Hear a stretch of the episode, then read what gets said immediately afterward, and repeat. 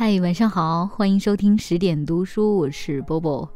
今天啊，想给大家推荐一本书，来自于台湾作家陈文茜。我相信失败。这本书当中收录的是陈文茜老师跟十位的成功人士对谈，记录下他们的人生故事。这些人当中啊，有我们非常熟悉的，比如刘若英。五月天的阿信，著名的主持人蔡康永，还有十点的听众和读者都非常喜欢的美学大师蒋勋老师等等。而今天呢，更特别的是，在我读这篇文章之前，我们请到了陈文倩老师，专门给十点的听众们录了这样一段话，先来听听看。十点读书的朋友们，你们好。是陈文茜，最近我出版了一本书籍，这本书籍是我和好几位所谓的成功人士对话的过程。你会发现，不管是一般人还是他们，在人生中成功，永远只是人生长路中的一段。而且他们回忆起自己的一生，几乎都同意比尔盖茨的话：“成功是相当差劲的老师。”无论你的身份是企业家、是国际舞蹈者、是大作家、是大企业家，还是千万亿万人民的演员、创作歌手，失败。往往会教到你一些事，成功会误导你做错许多事情。周杰伦回忆他所有最好的创作，很多创意的来源来自于他一无所有，他一再失败，他在课业上失败，即使在进入唱片公司的时候，他的创作一一被推告，但是他因此想出跟一般市场上。不同的创作风格，最后，老板突然给了他机会，他可以出专辑了，就把所有不同风格的音乐收集在一起。从此，他成了每一个人都认识的周杰伦。不管你今天是成功还是失败，所有舞台的灯光在结束的时候都会熄灭，所有努力、侥幸机运得来的成功也是如此。我在跟十几位各个不同领域的梦想飞行者分享他们的故事，而几乎每一个人回忆他的故事里头，都是从苦熬开始，从失败里走出来。所以这本书我定了一个名字，书名叫做《我相信失败》，希望你喜欢，希望在里头。发现自己，希望你在里头看到你喜欢的偶像们曾经走过跟你如今完全相同的路。谢谢，非常的感谢陈文健老师。今天我要为大家读的是来自于他的这一本《我相信失败》当中的序言选段：成功不过是很差劲的老师，我更相信失败。二零一五年三月，我与李开复进行对谈，当时他已罹患淋巴癌第四期。他说：“人生最大的转折点与反省，不是拿了全美最 top 的资讯工程博士，或者成为 Google 中国区总裁，而是获知离癌那一刻。那一年是二零一三年。”他才刚获美国权威杂志颁发的百大思想人物奖，带着自嘲，李开复说：“还很高兴跑去美国领奖。”没多久，二零一三年告诉李开复，他得到的最大奖项是淋巴癌第四期，毕生不能根绝。那一年他五十三岁，离青春一段距离，名片上。Apple、Microsoft、Google 前全球副总裁、中国区总裁，没有一项头衔救得了他。癌症面前，人人平等。那一年，他开始反省自己的人生，真正有了最深刻的创新思想。除了养病之外，他把大多数的时间留给家人。那个每天划啊划的手机，偶尔玩玩，彻底失宠，不像往日贴身携带。曾经一天发二十条微博，夜里回三次 email。李开复说，他曾自豪的效率，现在变身成为亮晶晶的肿瘤，在他的肚子里。所以。在人生中，成功永远只是人生长路中的一段，而且是相当差劲的老师。这是比尔·盖茨说的。无论你的身份是企业家、政治人物、国际舞者、大作家，或是千万亿万人迷的演员、创作歌手，失败会教导你一些事，成功反而会误导你做错许多事。所有舞台的灯光在结束时都会熄灭，所有努力、侥幸、机运得来的成功，未尝不是如此。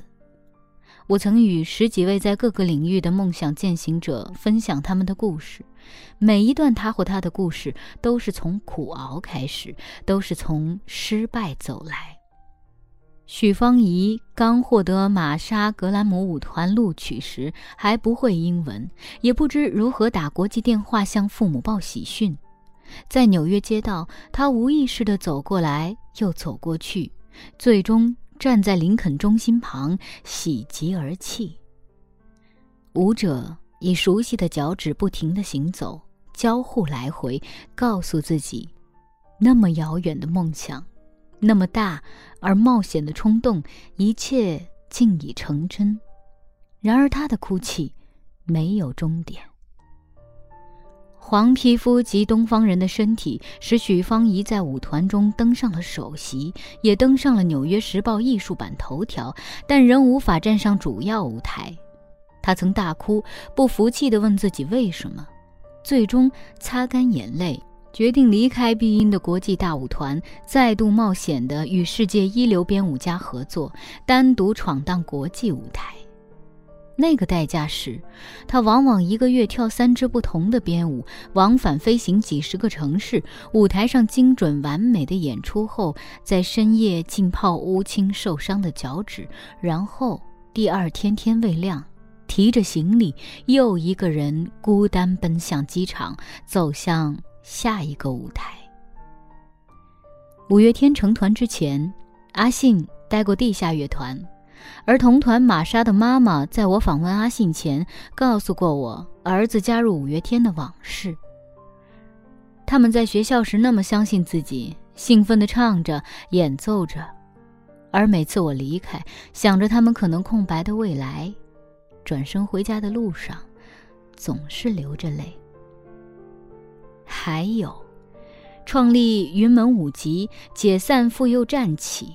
林怀民始终挣扎着他的舞蹈梦，几度人生更迭，时而被体制逐门，时而被奉为大师。蒋勋更体悟舍得与舍不得，凭借勤勉、细心、努力攀上人生高峰，却遭遇癌症。严长寿反而是更珍惜仅余的生命。曾经无路可走，到现在拥有无数歌迷支撑，周杰伦始终未忘初心，始终战战兢兢。这些失败与成功的故事，让我们深刻思考青春。什么是青春？二十到三十，十五到二十五，二十至四十。依照日本文学家三岛由纪夫的定义。青春就是未得到某种东西的心理状态，于是形成渴望，形成憧憬，形成可能性。尽管眼前埋伏广袤的原野和恐惧，尽管还一无所有，但在幻想中却感觉自己拥有一切。所以，青春无关年龄，有关恐惧和计算，有关安逸与逃避。因此。若你才二十，已没有了幻想，你的人生其实已经没有了青春。若你已六十，你仍在创新，仍在改变，拥抱新的生活方式，你还青春。我常常看到不快乐的年轻人，心疼也心寒。青春多么珍贵，一去不复返。对我而言，最贫穷的青春莫过于怠慢。怠慢拥有人生最美的青春，怠慢可以闯荡天涯的机会。或许此刻青春的你正接受生命从开始萌生到稳健成熟这期间的种种苦恼、挣扎、失望、贫穷、焦虑、怨愁和哀伤，但你也容纳了他们的欢乐、胜利、得意、收获和颂赞。生命的过程本来注定是由激越到安详，由绚烂到平淡。一切情绪上的激荡终会过去，一切色彩喧哗终会消隐。如果你爱生命，你该不怕去体尝，甚至珍惜那激越绚烂的快感。罗曼·罗兰有句惊人名言：“大半的人在二十岁或三十岁就死了，因为人一过这个年龄，他们只变成了自己的影子。”以后的生命不过是用来模仿自己，把以前年轻时代曾经说过的、曾经做过的、曾经想过的、曾经喜欢的，一天天的重复，而且重复的方式还越来越机械，越来越荒腔走板。在已错过青春的人眼里，青春是无限的可能；在困守于青春、茫然愤怒的人眼里，青春是一种缺陷，人们初次品尝青春滋味，并不知道只要保持幻想，贫穷的滋味也是甜的。而永远离别青春后，对青春的渴望、遗憾、追念，那个滋味，即使坐拥财富，还是苦的。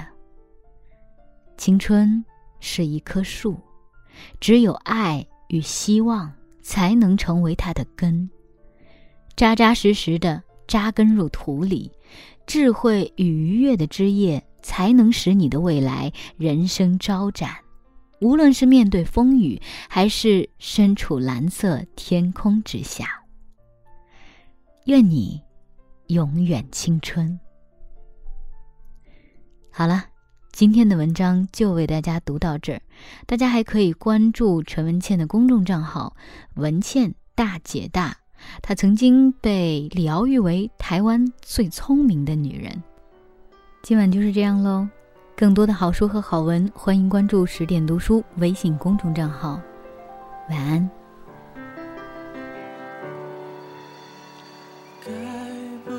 该不该割下重重的歌寻找到底哪里有蓝天？随着轻轻的风，轻轻的飘，历经的伤都不感觉疼。